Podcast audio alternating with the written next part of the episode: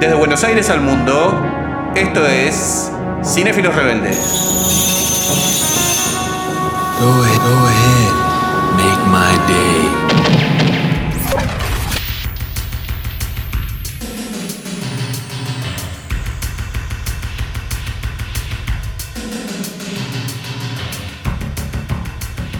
Hola, hola, bienvenidos al programa número 24 de Cinéfilos Rebeldes y hoy dedicado a Terminator, eh, la última película, Terminator Dark Fate, eh, que sería algo así como Destino Oscuro, ¿no? Una- algo por el estilo, ¿no? Sí, Destino Oscuro. Destino Oscuro, bueno. Una película dirigida por Tim Miller, eh, producción de James Cameron, que también ha estado involucrado en, en el guion. ¿sí? De hecho, creo que el guion lo ha escrito él, me parece. Sí, ¿no? lo escribió él con David Goyen, que es un- también un guionista de Batman Inicia y el, el Caballero Oscuro. otro. Genial, genial. Y en este primer bloque vamos a estar hablando también un poco de, de la saga de Terminator, ¿sí? Esa película que arrancó con The Terminator en 1984, dirigido por, por el, eh, el bueno de James Cameron, y Terminator 2, eh, Juicio Final del 1991, que son los dos peliculones que tenemos de, dirigidos por James Cameron. Y después el resto que es bastante lamentable, que yo diría que no perdamos tanto tiempo con las otras películas, pero la vamos a mencionar también un poquitito, ¿sí? Sabemos que hay una serie de películas que, que no tuvieron mucho éxito, fueron bastante criticadas. eh, a mí particularmente no me parecen muy buenas. Hasta que bueno, llegó esta película eh, que eh, es un poco la que viene a poner orden con este tema de las sagas, pero que también tiene sus cuestionamientos, ¿no? Y para eso estamos hoy reunidos con mi amigo Santi Brigón. ¿Cómo va Santi? ¿Cómo les va? Buenas tardes. Volvimos a juntarnos, como dice Arnold. Este, I'll be back. Este, estamos de vuelta, Estamos de reunidos, vuelta. Este, para hablar de Terminator. Este, una, una saga, te diría, histórica del cine. Por lo menos las dos primeras películas. Por lo menos las dos primeras, sí, Este, sí, sí. A, cualquier cinéfilo en, en- en lo que es guion, acción, producción, esas dos películas se deben estudiar este, Sí. como, como una obra de arte, de- porque fue revolucionaria. No teníamos películas de máquinas asesinas en 1980 que vengan del futuro a matar a, a- a un salvador. Claro, y este es otro tema que vos tocaste, que no olvidemos que además de ser una película de ciencia ficción, eh, de Terminator hablo, es una película de viajes en el tiempo. ¿sí? Esa es un detalle que a veces Sí. uno se olvida, ¿no? Y un año antes de Volver al Futuro. Y un año antes de Volver al Futuro. Que es una película que eh, nuestro amigo Nicolás Mafongelli ama y Sí, que nos está acompañando aquí Yo, también. mi misión hoy es arruinar el podcast, por los dos no vine a otra cosa más que arruinarle.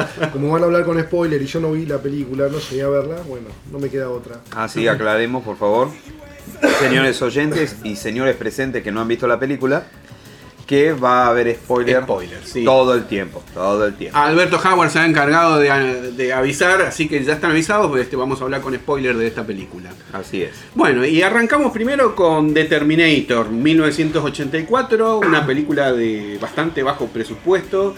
eh, nadie daba mucho por esta película y James Cameron se Es animó. una, una película indie. Sí, exactamente. Eh, que bueno, cuando salió este, nos sorprendió bastante. Yo admito que no la vi en el cine, yo era todavía muy niño en esa época, era una película condicionada. Yo no había nacido.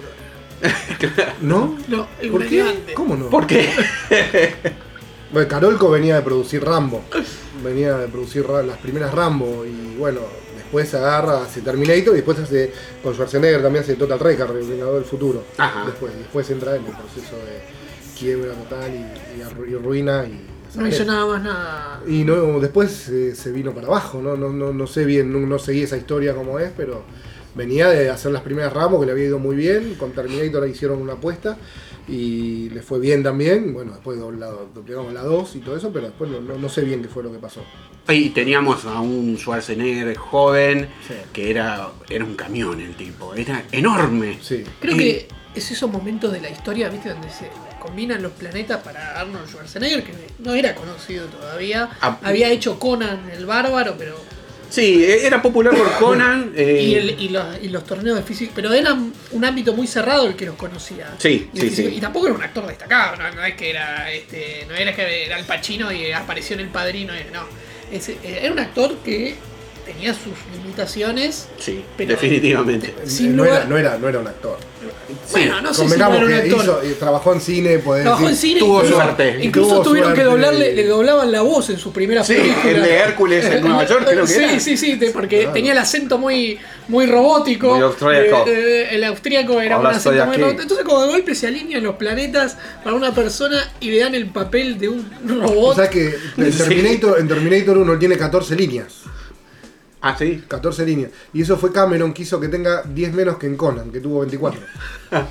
O sea, fíjate, tenía 24 líneas en Conan. Es que está bien. Y le bajó, le bajó 10 líneas para que sea lo menos posible y tiene es que en realidad 14 Cameron le líneas dijo, de diálogo. actúa, sé inexpresivo, sé robot, sé voz. Sé Claro, robot. robot. Claro, Es es exactamente. ideal, es el actor Eh, ideal. Bueno, yo creo que e- eh, ahí está la habilidad también de Cameron, ¿no? Eh, hizo un personaje a la medida de ese Schwarzenegger, ¿no? Porque después, bueno, vamos a ver que Schwarzenegger fue evolucionando.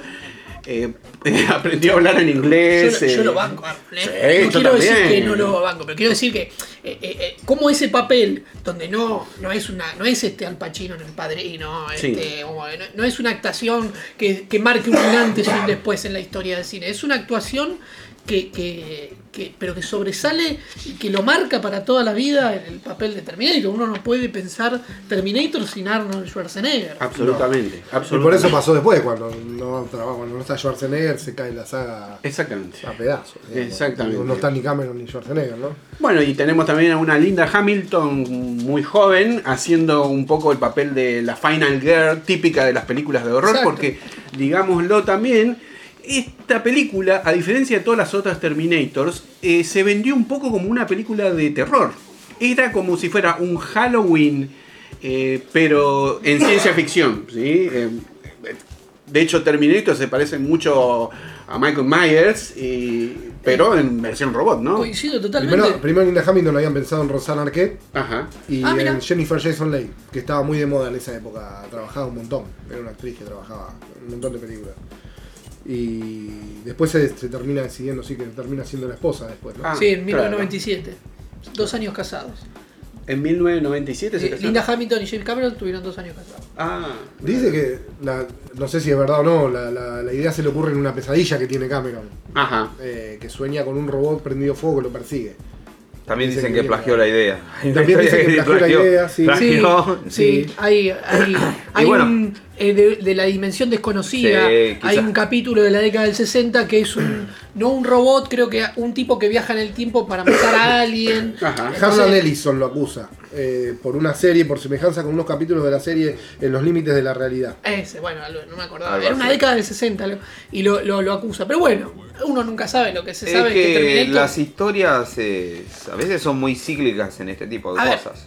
el- por él, Cameron la vio en la década del 60, le gustó y hizo, hizo su versión. Así como George Lucas Hizo el Flash Gordon. hizo un eh, Star Wars, pero vos Claro. ves influencias de Flash, de Kurosawa, de qué sé yo. Buck Rogers. Y tiene hasta cosas idénticas, hasta, hasta con 2001, Sí, si sí, sí, pero no, hace algo original, no deja de ser original la historia porque tomes cosas de otras cosas que viste. Sí.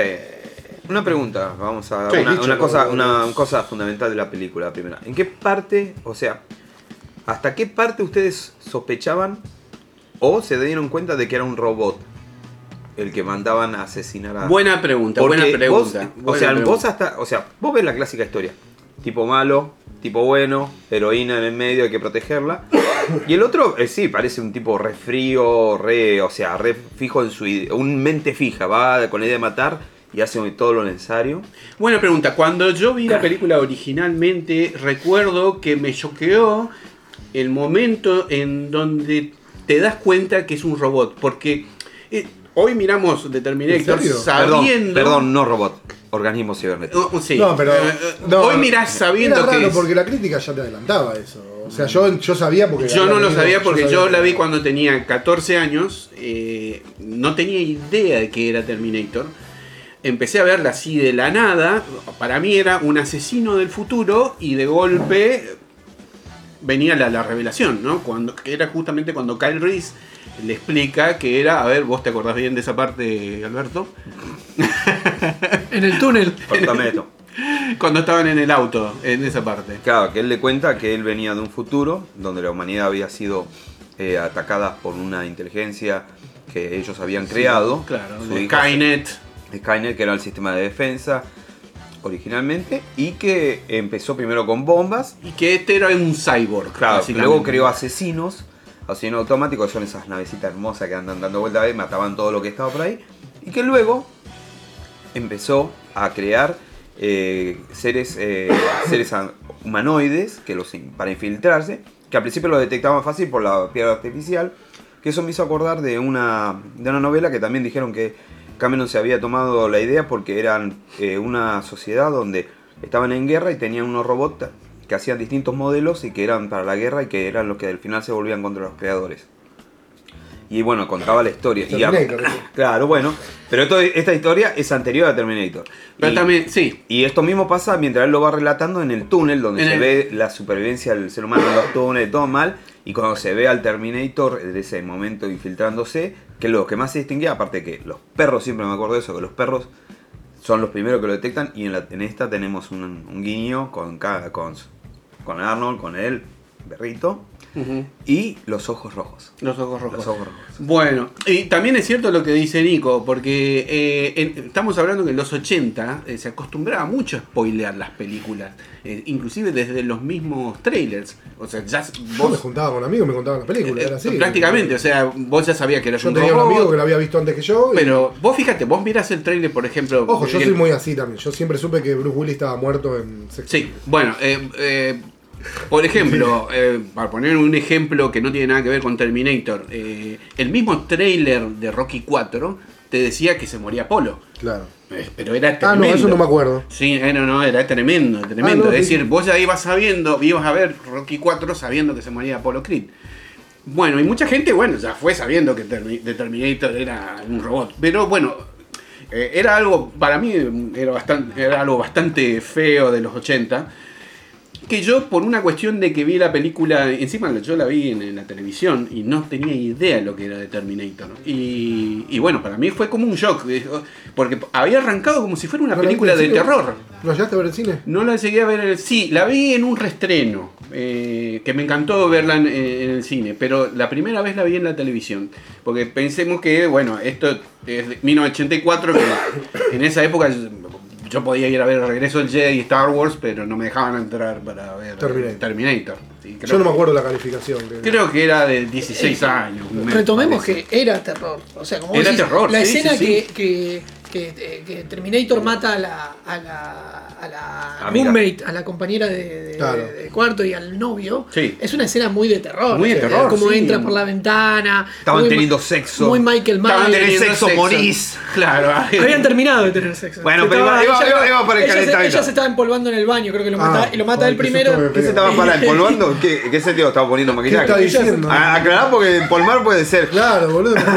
No, otra cosa. Apología del delito. No, eso no. No, es y quería, cosa. hablando, y quería decir que en ese momento, en el principio de la década del 80, bueno, retomando algo que hablaban de, de las máquinas y esto, se estaba estudiando mucho la- la- lo que era una inteligencia artificial y la ciencia ficción estaba jugando con esto de la ciencia arti- la inteligencia artificial que eh, se estaban escribiendo artículos científicos sí, sí, sobre eso, sí, sí. se hiciera en contra del hombre. Y eso Claro. es de donde se inspira también James Cameron, lo cual era, eh, para el cine en ese momento era una vanguardia. Claro, claro, absolutamente. Absolutamente. Claro, con el, di- con el diario de ayer todos decimos, ah, mirá lo informado que era ese momento Sí, de la yo- Matrix, entre pero- las cosas que uno lee, que, que Arnold tampoco era una, era una opción al principio. ¿eh? Ajá. Eso es lo que yo leí, no sé si es cierto usted. Sí, Se eh, decía que podía ser. eh, Sí, a ver. Cameron quería a un actor que no tengo ni idea que es de su vida, ni nada, eh, Lance Henriksen, que era un actor suena. fetiche de él. Y en un momento pensaron en O.J. Simpson, que. El negro, el- claro, ¿cómo? Afroamericano. Editado. Sí, el de la pistola desnuda, el Claro. jugador de fútbol americano, era muy no lo popular en esa porque eh, era, tenía voz de bueno y pare- daba una imagen muy buena. Todo esto, obviamente, antes de los juicios que Sí, se comió y el, el que vos mencionaste antes de Bishop, el de Aliens. exactamente, ese iba a ser Terminator. De hecho, él- la gráfica que eh, preparó de Terminator fue con la cara de este actor. Y cuando Que, que- Cameron. que aparece en la película igualmente como policía. Era uno de los policías. es uno de los dos Ah, policías. momento Cameron, no sé, va, termina cenando con Schwarzenegger y le ofrece el papel del bueno, el de Claro. Michael Bien. Y. Michael Bien, sí. Y Cameron y eh, Schwarzenegger le dice no, que si lo hace, hace quiere hacer el papel del malo. Porque primero debía reconocer su limitación. Y ya- sí. y Claro. segundo, que quizás vio la beta de justamente. Kyle Reese le pone más eh, drama, o sea. Sí, es un actor, eh, un buen el- el- actor, eh, aparte, ojo, no, lo cuando, hace bien, o sea, él y tiene que su- cuando tiene que sufrir, se nota que sufre, cuando llora. idealizando a Sarah Connor toda la película. Aparte no te imaginas a Schwarzenegger con esa Haciendo línea de diálogo. Sí, de- haciendo el Kyle Reese. ¿no? No, no, no. Por eso, ahí se alinearon los planetas y decir que Arnold hizo el papel De su vida. de su vida y de donde Eh. lo catapultó a todo. Hay papeles que catapultan actores. Rocky a Stallone. eh, a Stallone. Sí. Eh, Terminator a Schwarzenegger. Exacto. Eh, ¿Cómo se llama? Harrison Ford, Han Solo. Sí. Pero Harrison. Ford, pero. Harrison Ford destacó, o sea, es una, o sea, es un actor, Claro. o sea, eh, Es monoface igual. eh, eh, no, bueno, después hay actores que mantienen, Al Pacino inclusive es un gran actor, pero vos te das cuenta de mantiene una forma de ser cuando hace de mafioso que le queda igual en el padrino Pacino al lado de hasta Harrison Ford es eh, Marlon Brando. Este, Bueno, bueno. No, obviamente yo digo la versatilidad de los actores. Seguro, eh, seguro. Muy poco lo logran bien, bien. Pero creo que acá los planetas, como dijimos, estaban Sí, alineados. sí, sí, sí. Y llegamos a. a- Bueno, la película fue un éxito. Un éxito, este, efectos especiales este, bastante básicos. eh, teníamos. Pero este, bastante bien. Muy bien, Bastante los- bien. con animatronics. La escena eh, de la, del ojo, que realmente te impresiona. Toda la esa escena escena de- no envejece bien hoy, pero es. la verdad que había, Winston. pero había que hacerla en ese momento. Sí. Esa escena. La parte del brazo, que está bien, es muy básica como está hecha, como la resuelven, pero. Pero está te demuestra. perfecto. es lo- creo que esa, Esa esa escena- fue, esa fue la primera escena donde se ve como el que máquina. Que se ven los tendones mecánicos. que se ve- Sí, es la se escena. La de la fábrica, ya con el robot, está bastante bien Sí, hecha. sí, sí. Eh. Esa para mí envejece mucho mejor que la escena por ahí del Eso era baño. stop motion. ¿no? Eso es top motion. Eso es sí, sí, sí, le digo Muy bueno. Pero que le llega a arañar ahí a, la, a, a Sarah Connor la cara. Bueno, eso, eso es otra escena terrorífica, digo, ¿no? El monstruo con los ojos rojos viniendo así. Sí, no, no. Muy, muy buena. Eh, La verdad es que la película, o sea, hoy podrías, podríamos decir que no envejeció muy bien por algunos efectos especiales, pero eh, sigue siendo una película muy entretenida. Sí, ¿Cómo no? Del 84. Está bien, 1984. no, Pero ¿sabes lo que pasa? Esta película es a lo que los clásicos de Frankenstein, El Hombre Lobo, Drácula, eh, La Momia, son clásicos que inician. Pues después hubo un montón de copias. Y Sí, el robot asesino de Terminator Esto es, es es, un- copiado. Es algo. Y bueno, después llegamos a 1991. eh, ¿92? ¿O 90? Bueno, sí, puede 90, ser. sí, No, no, no, no. nosotros lo, lo vimos en esa época, No me en el- acuerdo. en el 92. Igual yo tampoco la vi en cine esta película. ¿La 2? No, tenía 7 años. Claro, podía ser. No, pero era, aparte todavía no era chico. Yo la vi, yo vi primero de todas. Sí, Terminator vi las dos Termi- en cine, ¿no? Yo vi. Terminator 2 en. Telefe, por primera Ah, vez. mira. No, pero no había visto la Qué 1. ruido. Agarré la 2, me voló la cabeza, dije, Sí. ¿qué es esto? Y yo, no- o sea, no- no- había cosas que obviamente no entendía bien porque no había visto la no, 1. venía de ver. Pero la, la película ¿Qué igual era, sí es ¿Qué, La Bella y la Bestia? ¿Qué era eso? Era, esa- la, vi en Telefe, me acuerdo. Este, No, antes- pero venías de ver La Bella y la Bestia. ¿Qué estabas viendo? ¿Siete años? ¿Qué tenías? ¿Cuánto tenías? de verdad? no, pero yo la vi más ¿En el grande. 91 cuánto tenías? En el 91 tenía 6 años. No, olvidate. Este, Estabas viendo los picapiedras. Terminator 2. Sí, juicio final. Horrible, claro. Que bueno, acá viene la revolución un poco de los efectos especiales. eh, hecho por Industrial Light and Magic. eh, era la época de oro de los efectos especiales de George Lucas. Que se, involucró en, en- Y le dieron toda la guita a Caca, Sí, pero eh, Fue la película sí. más cara de la historia en ese momento. En ese momento sí. Sí. Y bueno, Después creo que pasó con Titanic. Bueno, hay un, hay un, hay un pequeño. Vamos a, vamos a hablar de un poquito de esta película. Esta película cuando se ya cuando yo la fui a ver, yo ya sabía que Arnold Schwarzenegger iba a ser un Terminator bueno. Y yo admito que en su momento no me gustó esa idea. Yo dije, uh, ya pero, la cagaron. Lo que vos decías de, la- de Industrial Light and Magic, acá Sí. decía, pasó de 6 a 36 empleados para ser Sí. Terminator. Decían eso en su momento. Y que para ser Altemil. Claro. Y después eh, son 3 minutos y un poquito más que usan. Que hacen ellos y cobraron Claro. 8 millones de dólares por eso. 8 millones. Por 3 minutos Tremendo. y pico de efectos que hicieron para la película. Bueno, está bueno que vos hables del T-1000 porque justamente Los valen todo. Yo cuando había empezado, eh, había empezado a ver la película, admito que a mí no me gustaba esta idea eh, de que Schwarzenegger hiciera como de un Terminator bueno. Eh, hasta que vi el T-1000. A mí me choqueó, dije, sí, absolutamente, esto le doy un 10. Eh, era algo que no habíamos visto. Ustedes, si, si ven un poquito eh, la evolución de los efectos especiales, a partir de ese momento, con esta película, ya parece que todas las películas eh, habían empezado a cambiar. Mucha, mucha gente habla de Jurassic Park como la película que hizo el quiebre en cuanto a efectos especiales que se veían realistas, ¿no? Pero yo diría que la cosa comenzó antes, con Terminator 2. Porque esto era algo realmente novedoso. Habíamos visto algo parecido en El Abismo de James Cameron también, que hizo un, un- 1988. un efecto también hecho por, por Industrial Light and Magic eh, eh, que había era un ser eh, acuático Sí, luminoso. luminoso sí, sí. bueno que se, Ah, igual, se formaba con el agua submarina también, todo. claro o sea se formaba con el agua me acuerdo y se parecía bastante a este Terminator de aleación líquida este el T-1000 que Mercurio parece, ¿no? Sí, no, era increíble. Y, y- y todavía yo pensaba, ¿dónde está el microchip? de- Bueno, Caso, cuando se hacen espadas. Pa- claro, ¿dónde está el microchip de este, de este bueno, pero bicho? ahí hay, ahí, mira, vamos a abrir un minuto de esto. Sí. Vamos a hacer- porque ahí, hay, ahí creo que hay una metida de pata en el guion. Ah, Porque en la primera Terminator, Chan, Ahí que poner un la primera Terminator, tenemos al soldado humano Sí. que viaja en esa máquina que hace la esfera, que nosotros vemos la esfera, los rayos, el frío, y cae. Sí. Después cae el Terminator, Sí. organismo cibernético. Tejido humano, tejido sobre cuerpo de metal. Sí. Y eh, después, en la segunda, tenemos al T-1000, tejido ¿viste? orgánico, todo. Y luego el T... El T800. ¿qué, ¿Cuál es la característica del T-800? El tejido humano también. No, ¿Qué? es metal. No, pero es tejido humano por fuera. Por eso es un organismo cibernético. ¿Y cuando se transforma, dónde va el tejido humano? No, no, eh, ¿Quién? Ah, per- perdón, el T-1000 vos El decís. T-1000, el T-1000. No, el T-1000 no tiene tejido humano. ¿No? Es, un máquina. tejido que imita lo Que bien, imita, él imita. Pero guarda cuál- no, no, no, importa, no, no, ¿cuál es la Pero, ¿cuál es el problema? ¿Cuál es el Que- problema? Que se aclara en la primera que no le dice en un momento, ¿por qué no traes armas del futuro? Porque no podemos traer nada de metal, no lo permite el campo. Pero es una evolución. No, no, no, Eso. pero no pueden traer armas, pero sí pueden, eh, o sea, lo que eh, una, vos tenés que viajar todo libre, o sea, la No, máquina re- puede si no- viajar toda libre. Sí. No, no podés es- es transportarte con cosas, no- ni siquiera con una hoja de papel. Claro. porque no- o sea, vos tenés que llegar todo libre. Sin, por eso llegan sin ropa también. Porque no tienen nada. Lo- lo o sea, puede viajar una persona, máquina. Puedes mandar un vaso Sí. eh, por el tiempo. No, tiene, no puede tener agua el vaso. Eso es lo que pasa. A mí me da a entender que No, no, no, podía no. viajar lo metálico. No pueden viajar No, pegados no, con no, cosas. No, no, no, no podés, claro, no podés venir con cosas. Solo.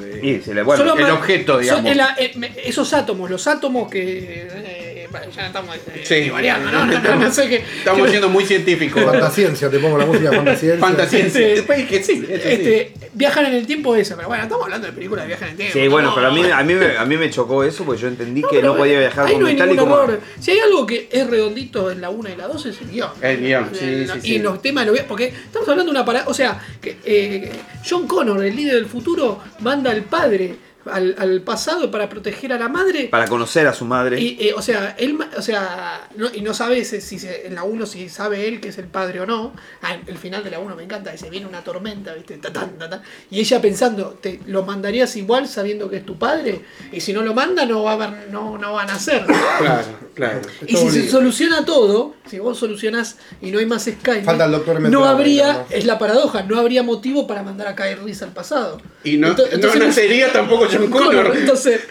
Y, y John Connor no desaparece. Vos sabés que yo lo había pensado. eso. Falta la foto de Volver al Futuro, el doctor Bueno, bueno, porque nosotros pensamos mucho en volver al futuro y en ese sentido yo creo eh, que fue una paradoja que yo estoy seguro que James Cameron la pensó y también en su momento el guion de Volver al Futuro por eso es un guion tan perfecto. Hablamos de la primera Volver al Futuro, sí, ¿no? sí, sí, sí, sí.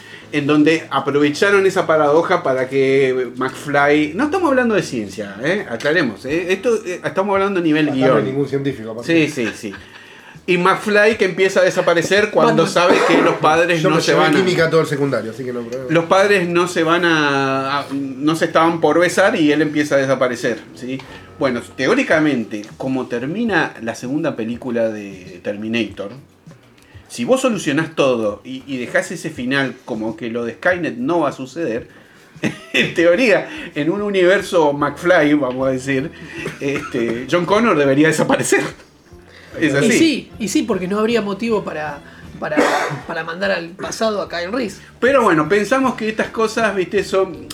Eh, cuando nos gusta tanto una saga, es como que la pasamos por alto un poco, se lo perdonamos. ¿sí? De- Vienen de- cosas de un futuro Pero- que no existe. Y de hecho. Skynet también nace. ¿Esa cuál? Skynet ¿De también nace gracias a mandar la máquina del tiempo, porque Cyberdyne l- descubre la tecnología para construir a Skynet del robot que muere en la Claro. 1, del primer. Terminator, Sí. del T-800. Por eso en la 2, cuando van a atacar Cyberdyne, en el cerebro di- eh, destruyen el chip y después eh, Arnold dice, queda uno más, dice el eh, T-800, adentro mío, y ahí lo tiran en esa escena Y lloramos todos. mítica Y lloramos de todos. cuando lo, lo descienden en la lava y Claro. el pulgar para arriba va en la lava no en el fierro en el, sí, en la fundición. Y bueno, eh, acá un final feliz. Este, estábamos muy para arriba con la saga de sí Terminator. y lo que destaca esta película Sí. es verdad es distinto acá como vos me dijiste se deja de ser terror y se convierte en aventura En acción aventura acción, exactamente. Es una. hasta hay chistes Hasta hay chistes. sí sí sí, Y que, pero quedó bien a Yo me no sé si era apto para todo público esto ya. No, no, sé no, si era apto para no por el nivel de violencia. No, Ah, había parte, 13 aparte, años, creo cuando que se arranca el, el- brazo y muestra Claro. el coso, este, eh, había violencia, pero bueno, le- eh, John Connor le empieza a enseñar valores humanos al Terminator. Sí. Eh, incluso el Terminator em- empieza a analizar que los valores humanos tampoco, él cuando están los nenes jugando con las armas eh, de juguete, y Ah, le el dice... Terminator le termina diciendo, ahora entiendo por qué lloras. Y no- bueno, eso es final, pero... Pero es algo que yo no Yo puedo decía, hacer. dice, no, pero, cual, pero él dice, cuando dice, está en su, está en su ADN querer destruirse, le dice al, al- al ser humano. Él como máquina analizando al ser humano. Y después él entiende de, de los sentimientos humanos, logra aprender de los sentimientos humanos. Le pide no mates a nadie, la escena buenísima que empieza con el lanza, el lanza granada, No, destruir las autos de policía, pum. no mata a nadie, ¿viste? Entonces, Cero, cero, ¿cómo era? El- el- cero kills. sí, sí. Cero kills. 0,0 Sí, decía. Sí, 0,0. encima, vos decís, ¿cómo? ¿Que ¿Lo matás o no lo matás? O sea, lo matás un poquito, sale disparándole y le 0,5. disparan las piernas, ¿viste? Ah, Pero vos fíjate. Que no le dé una arteria, ¿viste? Tenés una Era- muerte. era un te- Apple lo que se tenés una muerte 0,5. ¿Viste? ¿Cómo se.? ¿Viste? Porque decía 0,0. Ah, Dice primer- que cuando vemos a través del Terminator, cuando vos ves la visión de él, es una Apple 2 más, se llama, yo no la conozco.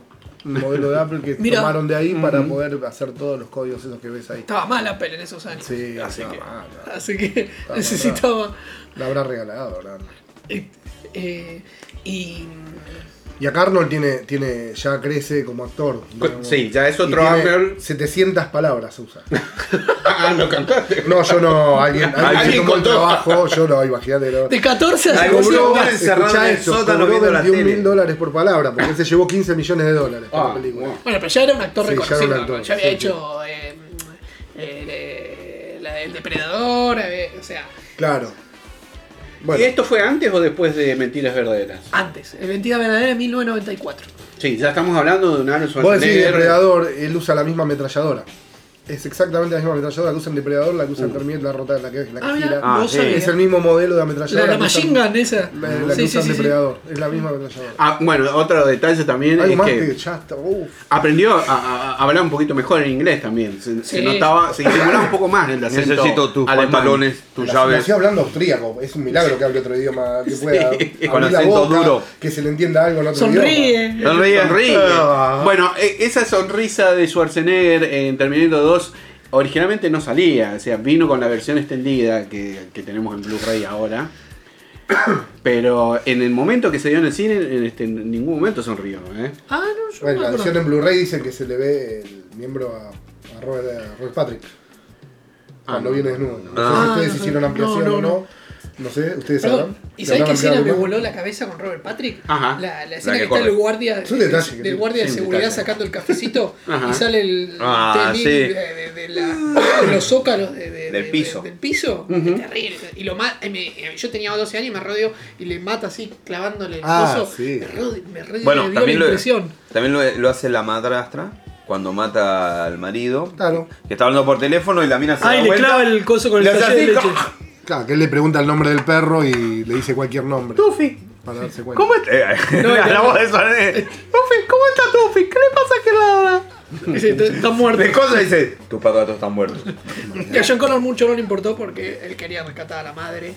Y brillante Sarah Connor en esta película. De Sí. cambio. ¿Cómo muta de la, de la, como- De la Final Girl de la a- Final Girl, ahí está. de la Final Girl Malonesca a- a una- a una luchadora Al que estilo tiene que Ripley. salvar, eh, eh, Claro, que tiene que es salvar la una de las heroínas, es una de las heroínas del cine de acción. Sí, no, es el antecedente de, de Y el psicólogo. femenino. Che, el fuerte. psicólogo no estuvo en la última en Dark Fate.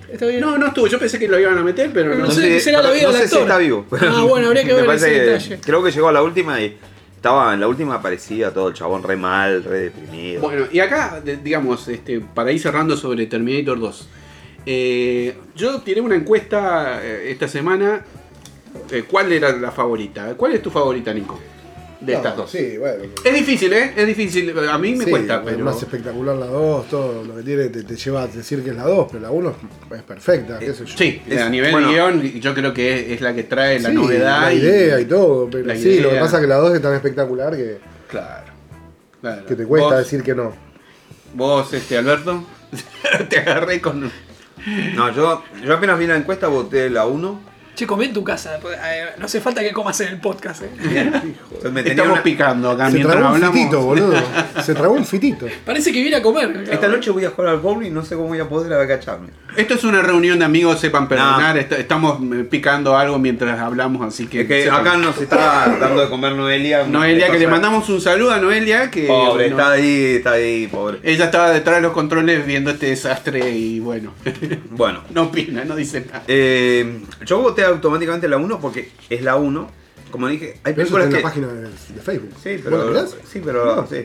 Sí, me- Pero pasa que. Mira la es página como. de Facebook, me es- la 2 es justamente espectacularidad, de efectos, todo tiene lindo guion, todo, pero la 1 tiene la sorpresa y es la original. Es la original. Y como yo digo, es un Tiene su clásico. mérito. Es un clásico como si fueron películas de los 50 clásicos. Sí. Sí, Entonces, sí, sí. es una iniciadora de un género. Después, puedes decir, cada película tuvo sus cosas algún, de después de las otras. Obviamente la 2 es arrolladora. Sí, tiene un montón de es un cosas. tanque. Y la podés ver en cualquier momento, pero la 1 te tira. Es como te sentás y ves un viejo western. Claro, es, Es una cosa vieja, Coin- pero atrae. atrae. Coincido, la 1. Sí. No iba a haber secuela, está pensada para que no haya Yo secuela. la, siempre muchos años fue la 2 la que más me gustaba, la 2, la 2, no, la 2 le pasa el trapo a la 1. Pero después cuando empecé a analizar mejor la tiempo, 1 mm. y viéndola y viéndola dije, no, che, la 1, qué película que es. Qué película, Qué gran claro, película. claro, claro. Qué brillante. Mm. Pero lo único que no tiene... ¿Qué, qué ibas a decir, Nico? No, no, sí. No, no, no, no, eh, lo único que no tiene la 1 es la música de Guns N' Roses. Sí, la música de un Guns N' detalle Roses. para que se queden pensando, ¿eh? a ver si es verdad o no. Ajá. El camión que Arnold pisa en la, en la primera con el coche, el camioncito de juguetes, Sí. es, es el mismo modelo del que Del gran... rompe en la no, segunda. eso sí yo sabía. ¿Lo Sí, sabía? Sí, sí, sí, sí. homenaje. Un detalle para Un detalle. Ah, mira, para un sabías qué. Sí. Sí, y, Bueno. para- y una pregunta que, bueno, eh, antes de pasar al segundo bloque es, la 1 y la 2 fueron brillantes. ¿Y merece seguir habiendo películas de Terminator después de eso? Bueno, po- po- podemos, eso podemos este, meditarlo, ¿sí? Bueno, yo voy a dar mi opinión. Este, yo tiré la encuesta y la verdad es que me costó bastante eh, decidirme porque la- ambas películas las amo, pero yo creo que la primera fue a nivel guion y a nivel sorpresa una de las que más me gustó. Eh, y después, bueno, la segunda, obviamente visualmente, me parece genial. Es difícil elegir entre una y otra, pero definitivamente creo que esta vez me decido por la primera como, como la película que me choqueó, ¿no? Y bueno, pasamos a la música este, de Guns N' Roses, el clásico de, este, de esta película, Terminator 2, You Could Be Mine.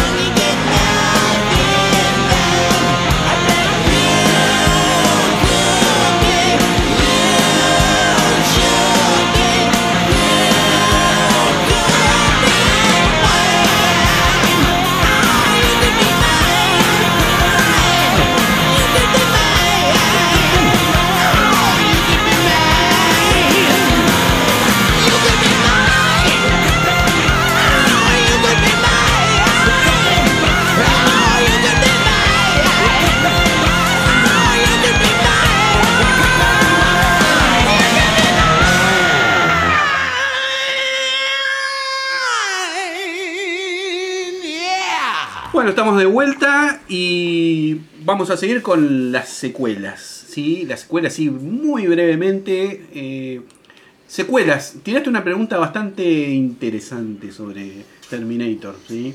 ¿Merece que haya una tercera parte? Y bueno, las Terminator 3 en 2003 nos demostró que no. O sea, Sí. o sea, tomó la idea esta de que el futuro no se podía cambiar, sino que se demoró. Sí. Lo cual era más o menos interesante, pero después la película fue una porquería. John Connor totalmente desmitificado, no era el. Sí. ¿Cuál es, la de la ¿Cuál es esa? La del pibe. La de la veterinaria. Sí, la de la Es veterinaria.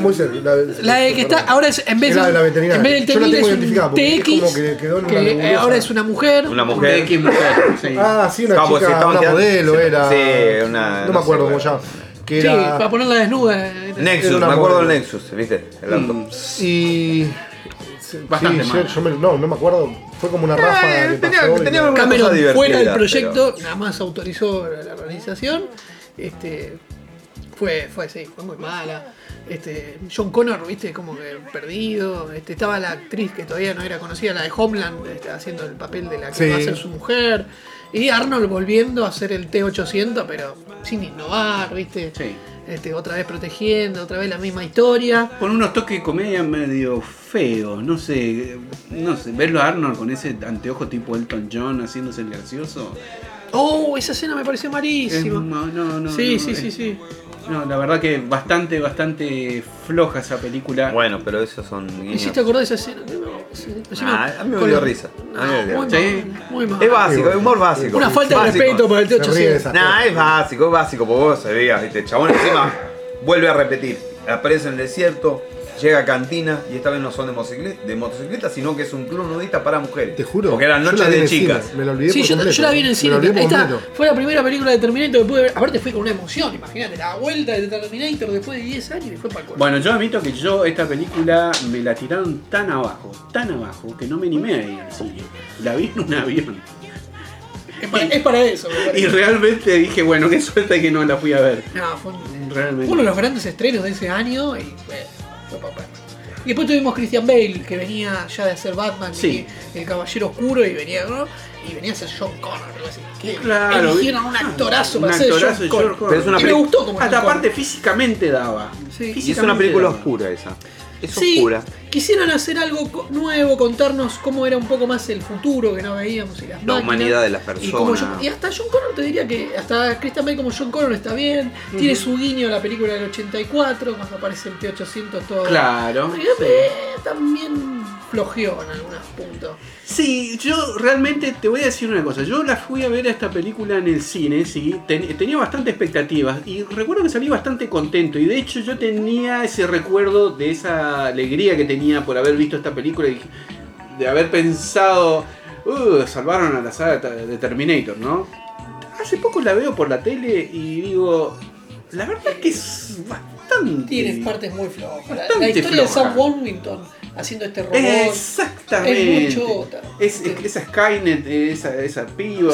Sarah- la mujer de, de, Tim Burton. de Tim Burton, Sarah, Sasha Baron Carter haciendo así. Sí, no, todo eso, no. Yo dije, la verdad es que no me acordaba. No, de no me todo acuerdo de nada. No, no. ¿Vos la viste? La vi en el cine, pero. Pero no. No, esta no es la 13. Ah, no, la esta la, la, la- Ah, cambiaron en un sí, momento. Es la de. Ya ni Es- me acuerdo. la todos la fiebre. La de Christian Bale haciendo a John Connor. No, no la vi. No, ya ahí no me animé. Y después tuvimos Genesis. Genesis. Genesis, que bueno, es un desastre. Venía, de- venía el impulso de la actriz de Games of Thrones. Sí, Emilia ¿Qué, vos la Clark. viste? Sí, la vi. Todo, No, todo. aparte, Creo que la vi en el cine. En esos años todo. Emilia Clark estaban en la cresta de la ola, digamos, con Game of Thrones estaba en su mejor momento y la eligen para... eh, lo irónico es que Game of Thrones también, este, la actriz que hacía de la otra villana, había hecho de Sarah Connor Chronicles, que fue una serie bastante digna que hicieron Sí, unos años. Vi un par de capítulos. Estuvo, no, no estaba mal la serie de Sarah Connor Chronicles y lo había hecho la actriz que hacía de... eh, ay, ahora no me sale el nombre, Eh, la que hace la reina, sí. eh, de ser 6, pero no me acuerdo el nombre de la actriz, no me puedo salir. Pero bueno, y Emilia Clark así, hizo de. O sea, ten- Game of Thrones tenía dos Sarah Connor. Uy, qué mala que fue. John Connor malo, este que eligieron, que Esa también era un robot. Génesis, sí. Sí, sí, sí. Claro, ¿De qué año es esa? 2015. Ah, hace poco. Sí, sí, sí. No, pero fue un fracaso, un desastre. No, desastre. no, no me Pero enteré. aparte se enroscaron en la Hicieron historia. cualquier cosa. Cualquier cosa. Ya la vi una No, vez y no. no me acuerdo ya, mirá. O sea, lo único que me acuerdo es John Connor malo que dije, ¿qué es esto? No, no tiene Sí, sentido. sí. Aparte, el actor que eligieron para John Connor me parece que no, no, no daba tampoco. Se lo, lo quisieron buscar de a Christian Bale y dijo, siempre, le, habrá leído el guion y dijo, muchachos, No, conmigo no chao. Sí, por ahí estaba simpático Schwarzenegger, como siempre. Mm. Schwarzenegger siempre con, es- con esta Zafa. beta. Sí, con esta beta así como de comedia, siempre zafa. Es que el chabón ya Te, se te- te reconoce. hace, te hace zafar un poco la película. Ya se sabe que se puede Pero reconocer. eh, por lo que es la película, la verdad No, que no merece ni la de pena dedicarle mucho tiempo. ¿eh? No, la no, verdad no. que. Entonces, la conclusión es, basta de películas de Terminator. Sí, ya está. Porquerías, basta. Y bueno, Llegó James Cameron. Jane Cameron y dijo, bueno, acá se acabó la joda. Este, vamos a hacer esa tercera parte que tanto me piden. ¿Y qué pasó acá? Bueno, James Cameron en el... Él Terminó el programa, terminó el programa. Terminó el En el, programa. pro- en el año 2013 le empieza con esta idea y la retoma bien después de que y se, y le pi- y se junta con Tim Miller. Tim Miller le dice, bueno, yo estoy grabando, estoy filmando Deadpool 2. Ajá. La termino y la hace. Bueno, termina Deadpool 2, se juntan. Cameron tiene un guion, a Tim Miller le pareció bien y empieza esta filmación. Donde eh, después Cameron va cambiando el guion en distintas partes de, la película eh, y con un día de, de aviso. Pero, y mucho a Miller no le gustó. Pero bueno, llega la película y lo más resaltante, o lo más que uno más resalta, que a mí me había dado bronca en la 3, que me habían matado a Sarah Connor en la 3, acá Cameron dijo, ah, esto, borrón y cuenta nueva, esto es una secuela de la 2, inmediata de la 2, inmediata en el sentido de que todo lo que vino después no vale. Claro. Lo hicieron con Halloween ahora. Exactamente, es lo mismo que le hicieron con Halloween. Con lo cual, esto es de la 2, vuelve Linda Hamilton a ser Sarah Connor, lo cual me parece un acierto. Eso es un acierto. Sí, sí, sí, Pero bueno, el análisis que se plantearon Cameron con Miller, que estuvo de acuerdo, era ¿qué hacemos con lo que pasó de la 1 y la 2? Digo, y si no se se solucionó el futuro, ya no hay más misticismo con Josh Connor. ¿Qué hacemos con John Connor? Eh, de hecho, John Connor, o sea, habiendo tenido esta discusión que tuvimos nosotros con respecto a- desaparece ese futuro. ¿Cómo no. la existencia de John Connor? Decir, Bueno, John Connor en esa plaza, esa playa de Guatemala, porque es una playa de Guatemala Sí. donde yo, ¡pa! viene un T- T800 de la nada y le dispara y lo mata a John Connor y arranca la película muriendo John Connor. Una escena digitalmente perfecta. Muy bien hecho. Perfecta. Yo creo que la mejor parte de la película termina siendo un poco la más polémica, ¿no? Y a mí me pareció raro. Yo cuando lo vi, admito que me impactó todo ese principio. Sentí que me metió en el universo de Terminator. Dije, ah, sí, esto es una continuación de Terminator. Pero después me entré a acordar de Alien 3, eh, cuando, ustedes se acuerdan en Alien 2, que todo ese argumento rondaba en salvarla a la nenita, y después arranca la 3 y la nenita está muerta. Y vos Sí. decís, no, ¿qué pasó acá? Sí. Bueno, mm, pensé en eso, digo, la, el Terminator 2, el, el eje de Una. la película el- era el John Connor. La 1 y la 2 en realidad. La uno y la dos. En la 1 él estaba embarazada. Claro, y de golpe lo vienen y lo matan. O sea, ¿qué pasó acá? Bueno, la explicación de Cameron era. Un buen Ya punto está. de. El, el- no, pero la explicación de Cameron era el mito de John Connor se acabó. John Connor ya no es el esencial en la historia. Entonces, ¿qué hago? Lo mato.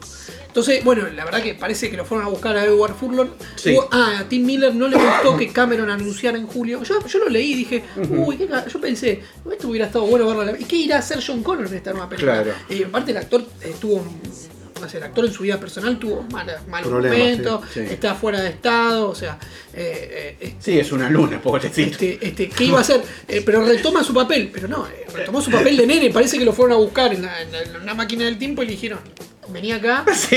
necesitamos filmar en el Bueno, pero él no futuro. hizo más nada en el medio. creo. Este, hizo una película American Sí. History X que es excelente, Ah, es, excelente, Sí. este, con No Edward. Norton. Sí, sobre el bueno. Si racismo. no la viste, te la Sobre la supremacía Es blanca. hiper- Ah, sí, Sí, Edward sí, Norton, sí, sí, sí, sí, sí. Hiper recomendable. la la la Hiper, eh, esa película es No me acordaba, para él hace el hermano.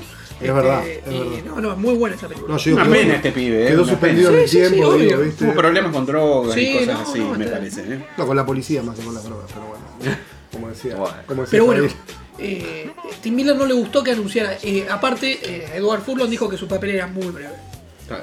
Pero bueno, y dice, Tim Miller sí avaló, dice, no, porque no, no, no podíamos ver a... John Connor era el, el salvador de la humanidad. Y si ya no cumplía eso, ¿qué iba a ser? ¿Un contador ordinario que trabaja? y- o sea, el tipo perdió su momento. O sea, te imagínate que vos, por más de que sea un futuro distópico y malo, vos te digo, Ale, vos vas a ser el salvador de la humanidad. Y vos decís, oh, qué groso. Y terminas cambiando ese futuro y so- somos Claro, nosotros. sos, sos un individuo un, un común y individuo más y corriente. O Ahora, sea, te imagínate- perdiste tu momento en la historia. Bueno, pero a ver. Imagínate eso- ese momento cuando escriben los tipos, guion, las discusiones que deben haber Bueno, habido, pero ¿qué eso- eso ya lo viste. Era, era el principal, era todo, la historia corría por él y de Entonces- golpe lo tenés que sacar. Lo que deben ser esas charlas. Cameron esas- dijo, esas- la única forma de guiones. sacarle el mito era matarlo de entrada. Sí, Claro. ¿Sabes por qué? Porque ya lo habían hecho en la 3. Que era el flaco que sobrevivía, alcohólico, deprimido, una, una historia de mierda. Entonces dijeron, no, esto no lo podemos repetir. ¿Te acuerdas? Sí, sí, sí, sí. Entonces dijeron, ¿para qué? Ya está. Está bien, está bien porque encima es un motor potenciador para el. Va un reboot de la para un reboot, claro. El único error de guion, que vos muy bien remarcaste cuando lo estuvimos hablando, es, bueno, lo mata un T-800 de Skynet. Si ya no hay más Skynet, ¿cómo viajó un T-800? Y segundo, ¿por, por qué, eh, no sé, no- por si no hay futuro, ¿por qué, lo, por qué quieren matar a John Connor? Bueno, en, Si en ya la, no en hay- la- si en la ya no hay un película, Skynet. en la película lo mencionan un poco. Eh, aparentemente eh, no habían mandado, Skynet no mandó a un Terminator, No, mandó, a varios. mandó A varios, varios. a distintos Pero tiempos. sí, hace ruido eso, porque ¿Pero son, por qué? son robots que quedaron de un futuro que no va a venir. Es decir, Claro. cuando vos te pones a analizar, es, es como la paradoja de McFly. Sí, pero o sea, Pero- es como que hay dos líneas temporales. Claro. En una misma línea, superpuestas, por así decirlo. Sí. Bueno, pero con las películas de tiempo pasa siempre, pasa eso. No, pero Sí, también, sí, sí, no, pero sí. también Sí, sabes lo que pasa. Son de esas que cosas cambia, que- sí. cambia Skynet por Legión. Por Entonces Legión. sigue siendo Uh, que eso está. me- eso no me gusta. siempre sigue existiendo eso, la inteligencia artificial Tenés que dejar el en decide exterminar al ser humano. Eso me cambiaron, eso fue el imperio por la primera orden. Eh, sí, a mí El- también, El a mí un poco- es Skynet.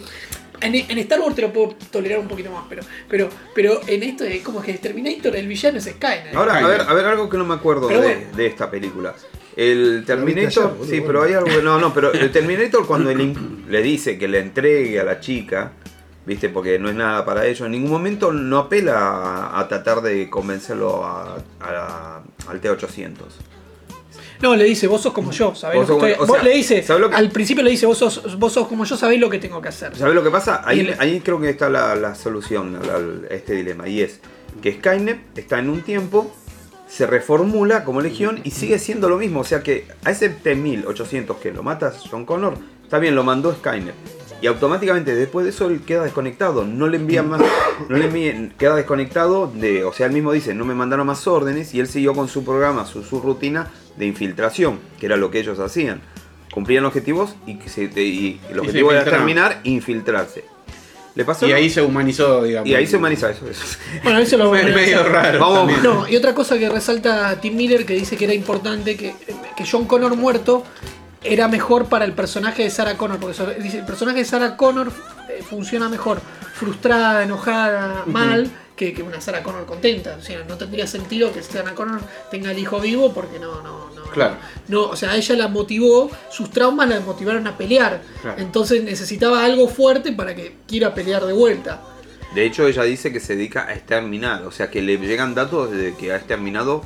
Y si quiere vengar Varios. cada, eh, cada muerte, cada, cada. Bueno, ella da cuenta que le va llegando en el celular coordenadas donde aparece un, un Ahora, androide. ahí está muy divertido esto. Porque Eso tampoco le explicamos bien cómo No. sabe el T800 Sí, va a caer pues que hay una fluctuación en el tiempo que yo puedo predecir.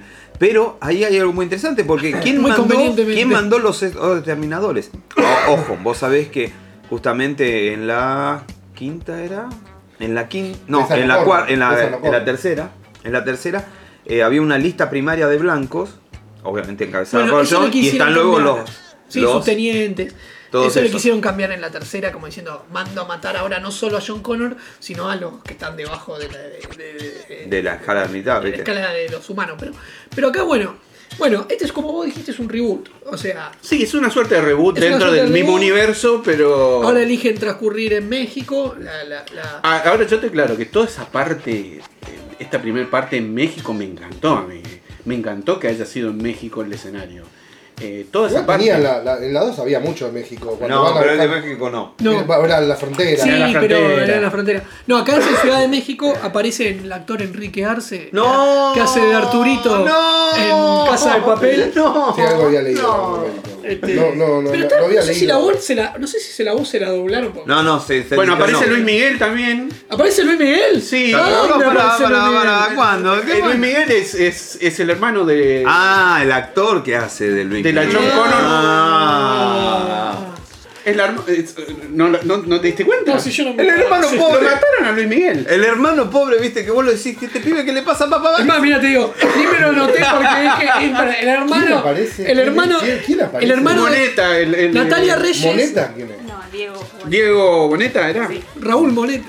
¿Moneta? Yo de Moneta conozco el malo ese. De, Gloria No, que murió, pero. la, La boneta. la- Diego Boneta. Dani Ramos es la nueva John Connor, es una mexicana, la, la- la- en la- pro- es la que vienen a proteger ahora, Claro. la que vienen a matar. Y tiene un hermano, mira, ni me anoté el nombre del latina. El hermano- el hermano-. Pará, pero el una hermano- latina salva a la humanidad. Sí. Uh, Entonces, eh, tenés, ¿qué te tenés- pasa? tenés- entonces, durante 5 o 10 minutos de película está con el hermano que se le muere. Que el, hermano es Luis Miguel. Yo dije, aparece Luis Miguel. "Eh". Sí, sí, sí, sí. y en- aparece Arturito. Aparece Arturito también, muy poquito. No, Arturito, el que. eh, bueno. No Arturito el de Star Wars, Claro. eh, Arturito el de, Sí, sí, la Casa de Papel. Hace el padre. Hace el padre de Dani Ramos. Dios mío, el casting, boludo. No, no, no, no, es tremendo. Aparte estábamos en el cine y toda la gente dijo. sí. Sí, sí. Es que el chabón le quedó en ese papel. Bueno, Todo el mundo es- lo reconoce. Yo no sabía, yo no sabía que estaba él. Yo tampoco. Yo había leído alguna vez algo, pero no, no- nunca más, así suelto lo leí. Y ni, pa- ni, ni bola, pero no. no Este, pero bueno, Bueno, a ver, empecemos a analizar los personajes un poco. eh, primero lo- lo- lo- hablamos de, de Sarah Connor, este, su- el fundamento de por qué lo habían matado al hijo. eh, y ahora hablemos de, de estos personajes nuevos. A, ver, ¿qué, te- qué- qué les pareció? bueno, yo voy a decir lo más positivo para mí del Sí. personaje nuevo. Sí. El, el- el- el nuevo Terminator malo, el, nuevo exterminador, Sí. interpretado por Gabriel Luna. Este, el Rev 9, que el nombre viene de Revelation 9, de la- del libro de Revelaciones 9 de la Biblia, El Rev 9, el ah. destructor. El destructor. O sea, por eso le ponen Rev 9. Este nuevo, viste cuando eh, tenés el T800 y el T1000, o sea, más o Claro. menos era el robot villano malo. Mm. ¿Viste? Y después la, la mina que hizo el TX, el chino en Genesis que hizo, siempre era lo mismo. En cambio, este me gustó porque este es un T, este es el, este nuevo androide, ya interactúa un poco más, sonríe, charla, hasta hace chistes, dice mi cuerpo es una máquina. O sea, cuando tiene que pasar por el detector de mentales. O sea, es un tipo más, este, eh, más, más holgado, más, más, más canchero. O sea, no, no fue el robot rígido malo que vengo acá a destruir. Le agregó una impronta distinta a los exterminadores Sí. que vienen a hacer los malos.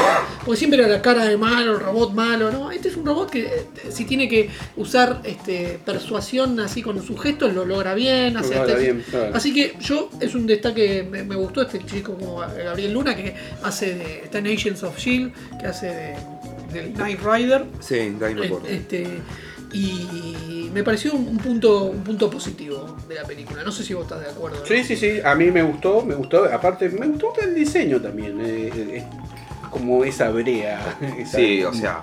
esa brea metálica Y que se pueda De- separar del esqueleto. Y me gustó el detalle de que cuando están separados, el, el- el esqueleto está bien y, y el- el- la versión humana se, se desprende fácil, o sea, no tiene tanta fuerza porque Claro. no tiene el esqueleto. Claro. Claro.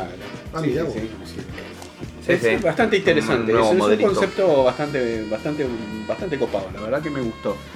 Y esta suerte de Kyle Reese femenina, ¿cómo se llama la actriz? Mackenzie Davis, muy Eh, conocida por ajá. su papel en San Junipero. De, Sí, la protagonista muy, de San muy Junipero. bien está. Y Eh, también estuvo en Blade, Runner. Sí, sí, sí, que no me, no 2040. me puedo acordar qué pa- O sea, me acuerdo, que después la busqué, vi que, pero no me acuerdo qué papel tenía. en- en Era la, Blade Runner. la, la mano derecha de el que. No. ¿No? No, no. En Blade Runner hacía de un replicante prostituta.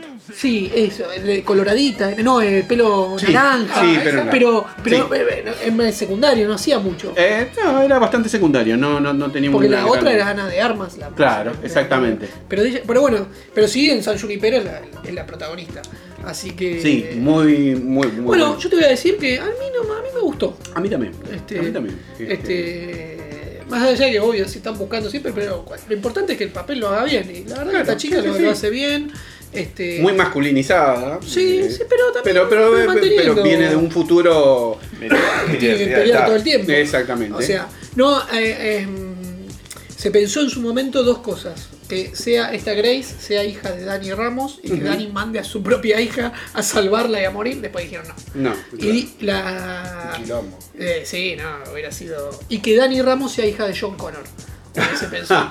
y también la desecharon. Eh, Había que matar. eh, Cameron decía, hay que matar el mito de John. No, está bien, está bien porque la mina eh, cuando se convierte, porque ella era una soldado normal, después de que es herida, tratando de salvar a la- al comandante, viste que tenía que llegar al refugio, que ahí también sabemos quién es.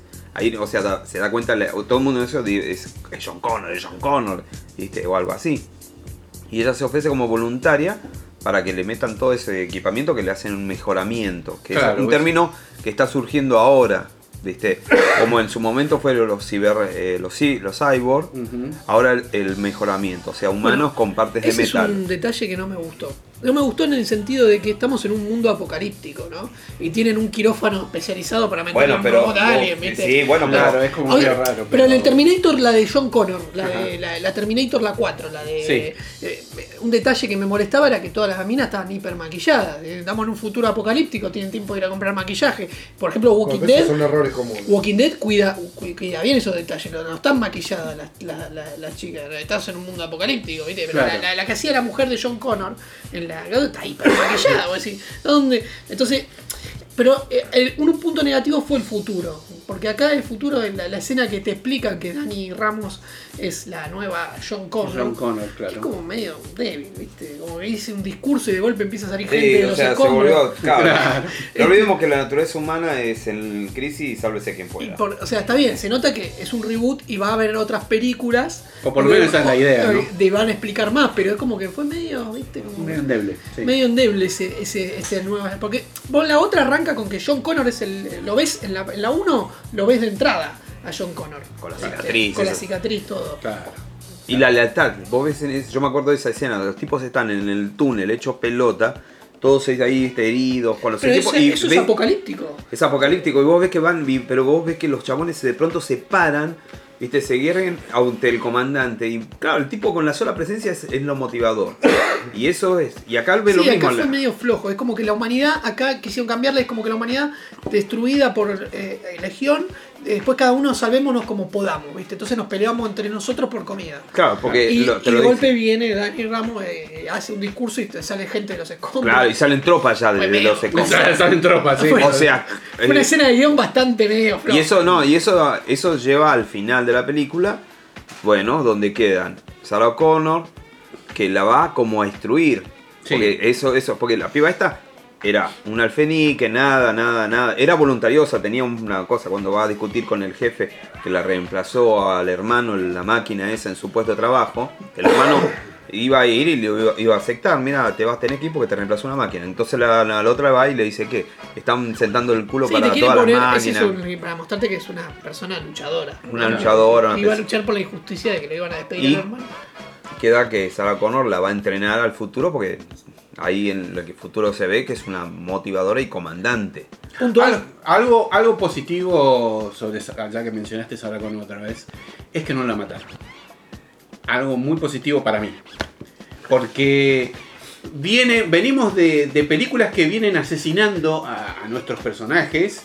Y Arnold se sacrifica antes, ¿no? También. Y de golpe, viste, uno ya venía esperando, viste, bueno, en qué parte la matan a, a Sarah Connor y No, de verdad que me gustaría. porque, sí, bueno, ahora después vamos a analizar. Vale la pena seguir haciendo películas Terminator al Sí. final del bloque. Pero, Lo- lo- pero lo- si, hay- lo- lo si van a seguir haciendo, Sarah Connor me Mientras- parece. Mientras la gallina de, Ah, mientras el ganso de huevos de no- oro va a Pero de seguir. muchas cosas Yo no creo que fue uno de no los vale la puntos pena seguir positivos, Sara. Este, me gustó Sarah Connor. Este, sí, a mí también me encantó. Diciendo cuando dice, ya ese eso cuando ese los trailers muestran mucho, ya habían mostrado en el trailer que decía I'll be back. Hubiera preferido verlo en el cine, ¿viste? Cuando tira la bomba y dice I'll be back. Eso ya lo había visto en el trailer, me hubiera gustado verlo en el cine. Este, este, y después otro punto positivo fueron las escenas de acción, la persecución, muy Deadpool-descas. La que no me gustó fue la del avión. La del avión, yo en un momento dije. La del avión te marea un poco porque no entendés que está, están, el avión está, están cayendo dos aviones juntos y no Sí, entendés chabón, cómo se mueve de un lado para otro. se mueve de un lado para otro muy como si no- o sea no entendés muy bien te perdés un poco de dónde están los dónde están los personajes Como una En pelea de Transformers. eh, Claro. es parecido la escena del avión te marea un poco pero pero como como como escena de acción está buena igual. Sí, la persecución la inicial. persecución está buenísima Está Eh. incluso mejor eh, que en el trailer, porque en el trailer a mí no me había gustado lo que yo había visto y vi que en la película la mejoraron. sí totalmente Este, está, este, visualmente se ve más real. Luego del Hammer en la, en la represa, ese, viste, como yo mm, hubiera, hubiera apostado a que se salían corriendo, o sea, salían trepando por el cable, la escena de tensión que se va a caer, no que se iban al fondo y daban vuelta y que estaba el otro abajo, viste. O sea, y después mi punto negativo también es la vuelta de Arnold como el T800 uy, sí. Ahí quería llegar, ahí quería Ahí llegar. sí, mirá cómo Ahí. estamos los tres, Yo quería, tres yo, cosas. yo- yo quería llegar a esa parte. Con respecto al T800 de esta película, eh, ¿qué, qué no le cierra? ¿Qué no yo le lo gusta? sentí fuera de personaje Sí, fuera. O sea, está bien. Sí, lo- yo lo dije, para mí lo que lo metieron con cuchara. Lo metieron con cuchara. Tenían que ponerlo porque decían es Terminator de la saga.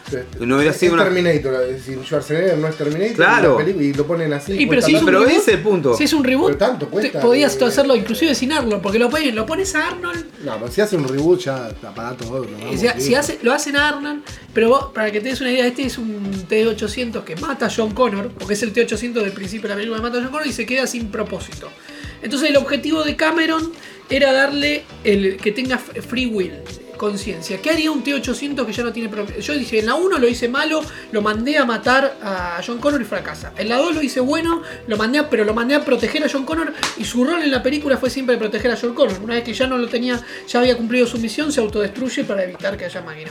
¿Qué hace un, un T800 que cumple su propósito? Claro, como un Ese era- T800 del estilo de, de la primera película. Exacto. Tendría que de- destruirse. Y sabemos que, que puede aprender humanidad y bueno, aprende humanidad y se hace padre de familia.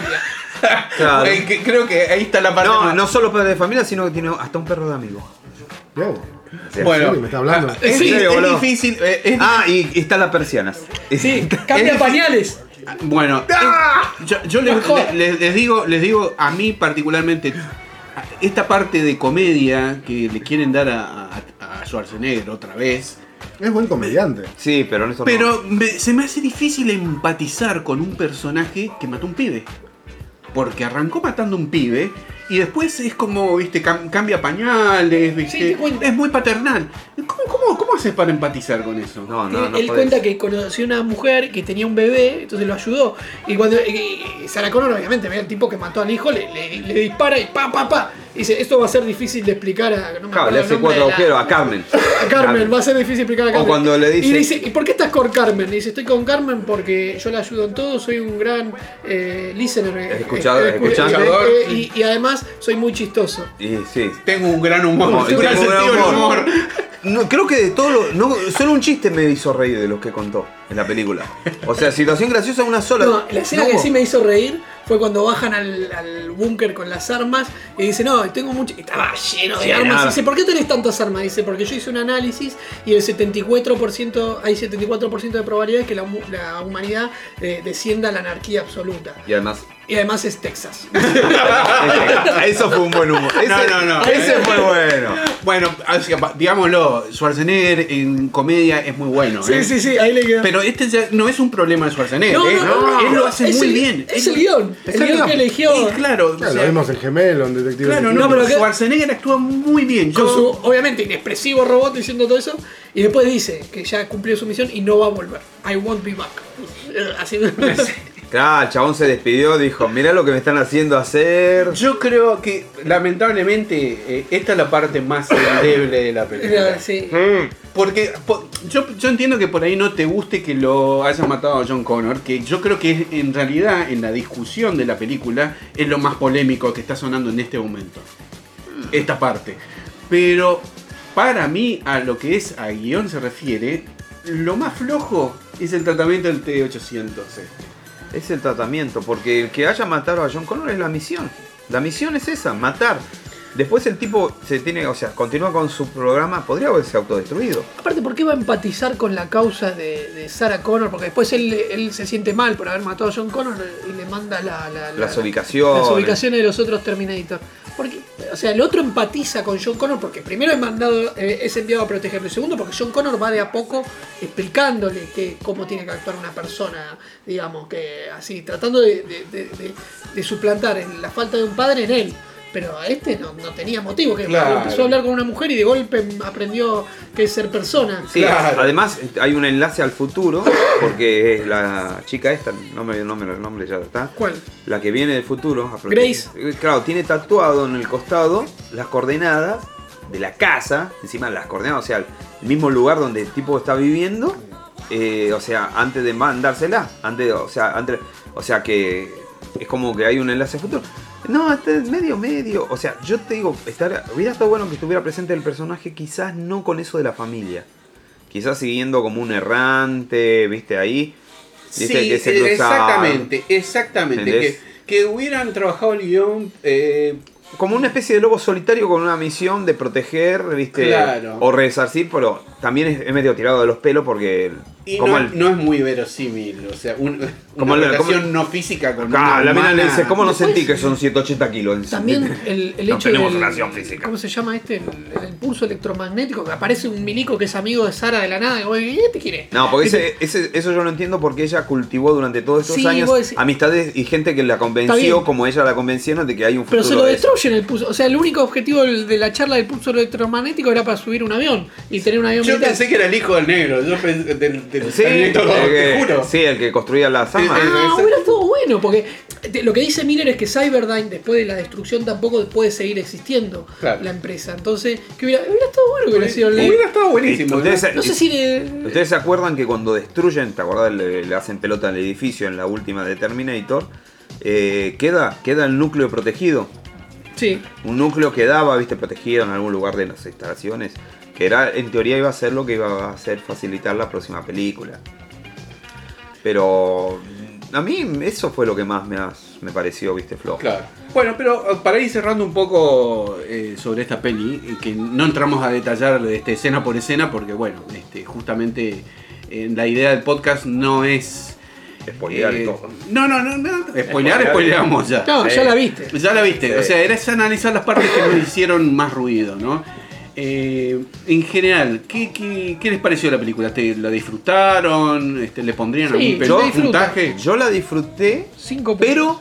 No, pero... re- eh, es- o sea, en la sala no hubo grandes festejos en muchas situaciones. ¿Fuego artificial? Ah, no, en la mía la, la- En la mía no, no. aplaudieron mucho al final. No, no, Sí, final tampoco. Sí, sí, el final hubo, el final hubo un arranque. Y lo a mí lo que me dio, me dio, la expresión es bronca, es que es una película donde está metido Cameron y como que no cuidó muchas cosas y no cuidó el personaje de Schwarzenegger, que es la, uno de los pilares de Buen punto. A mí, sí, puede ser. Buen a mí, punto. me, a mí- yo le doy 5 puntos porque entretiene, está bien, pero no, no, me, no me terminó justificando que, que hagan otra Una tercera. Una tercera Terminator. Exactamente. Este, em, creo que hay cosas bien hechas eh, y, en alguna- y se nota que la vuelta de Cameron innovó. Fue una de Force Awakens.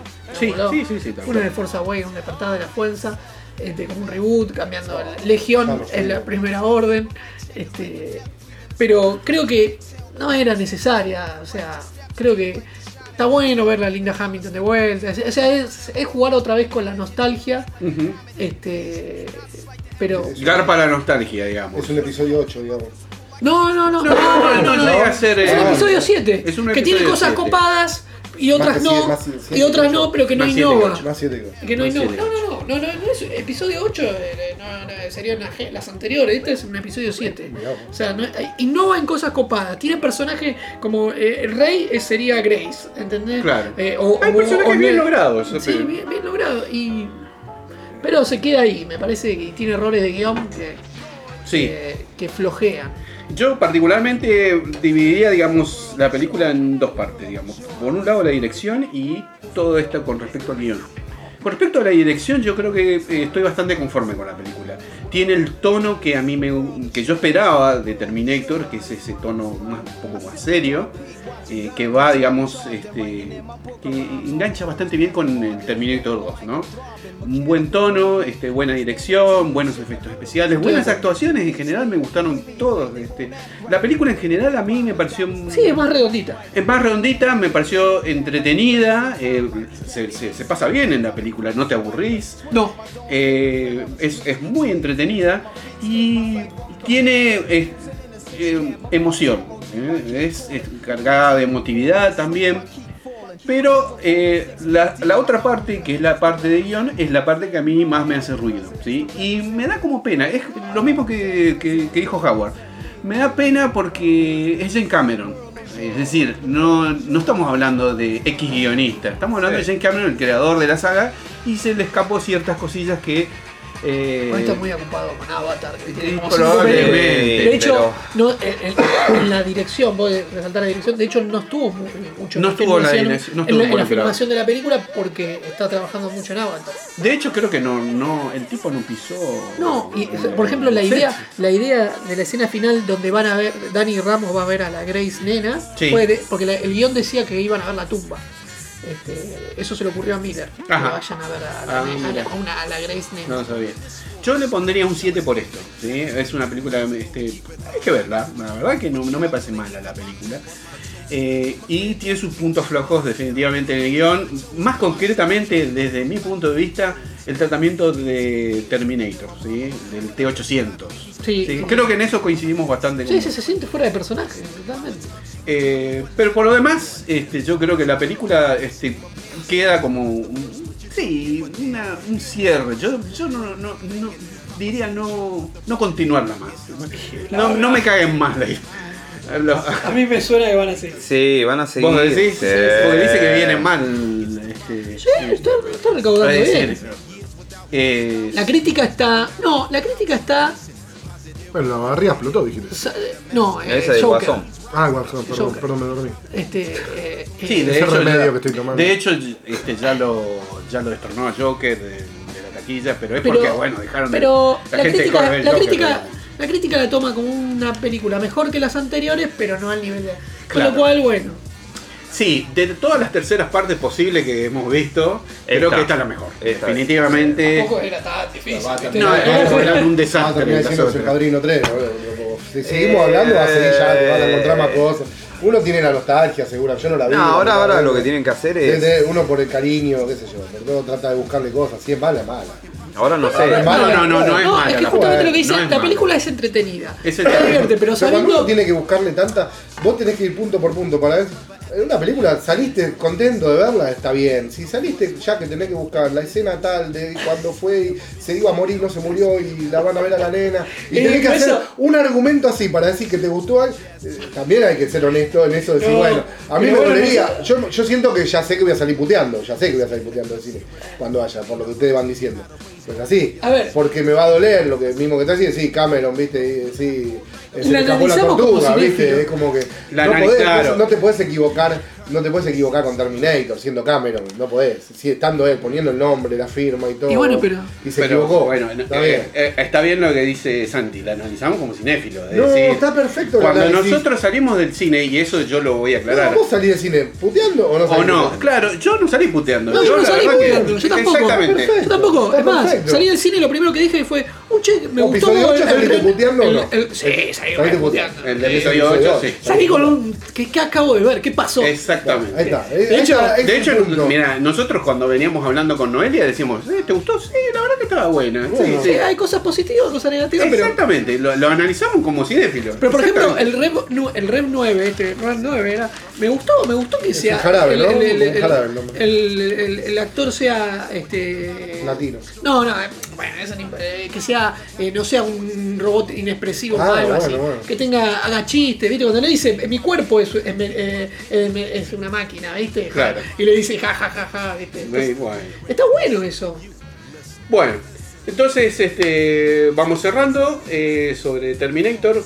Viene la sección de algunas noticias y vamos a escuchar una canción. La canción justamente eh, de esta película que sale inclusive en el trailer se llama Hunter. Es de Riaya. ¿De quién? Rihanna. Rihanna. Tengo, to- tengo todos los discos de idea- Rihanna. No Rihanna. tengo todos los No, idea Rihanna. de quién es. Tengo Rihanna. Rihanna, no tengo idea No, de quién es. Rihanna. Es una genialidad. Bueno, ahí vamos con el tema.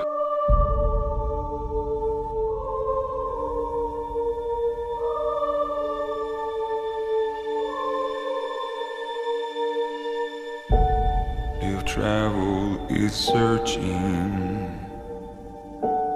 and home has been found, I'm not stopping.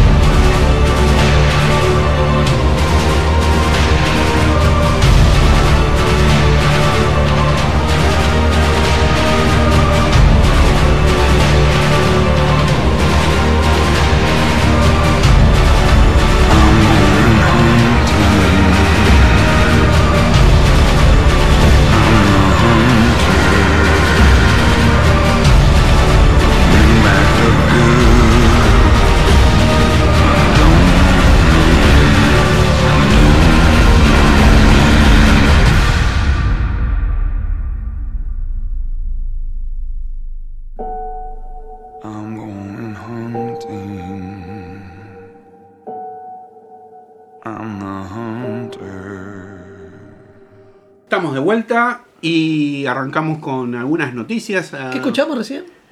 eh, bueno, Hunter ¿Quién de Rialla. No tengo idea Rihanna. quién es. Búsquenla en. Spotify. Es más, no, no estoy seguro si lo, lo pronuncié bien, ¿eh? Temazo, ¿eh? Me van a matar si hay algún fanático de Rialla. Y que nos diga cómo se pronuncia. ¿Cómo se pronuncia, por favor? No sé, seguramente es, es Rialla, no sé. Le- le- Les voy a pedir que me ayuden con eso, con la pronunciación de, de esta banda. Supongo que es una banda. O es un cantante. Eh, creo que es un cantante. Igual búsquenlo en Spotify junto a nuestro podcast.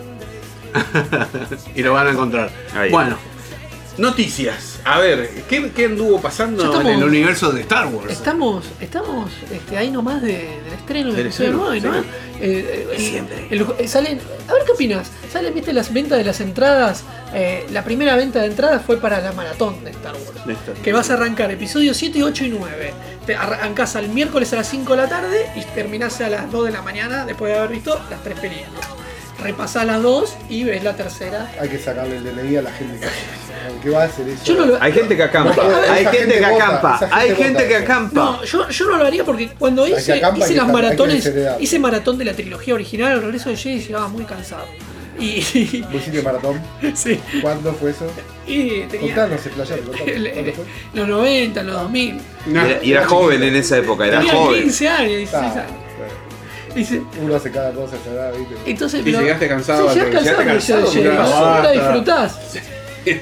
Llegó sin pierna. Es tu papá, déjate joder. Imagínate, imagínate saliendo de ver episodio 8, yo entro como ya mal predispuesto a ver episodio 9, ¿viste? Eh. Más vale que hagan, o sea, no sería positivo que yo. A los vea 10 minutos, si no episodio hubo algo 8 bueno, ya se inmediatamente antes después de episodio 9. Sí, Entraría sí. como con mal predispuesto.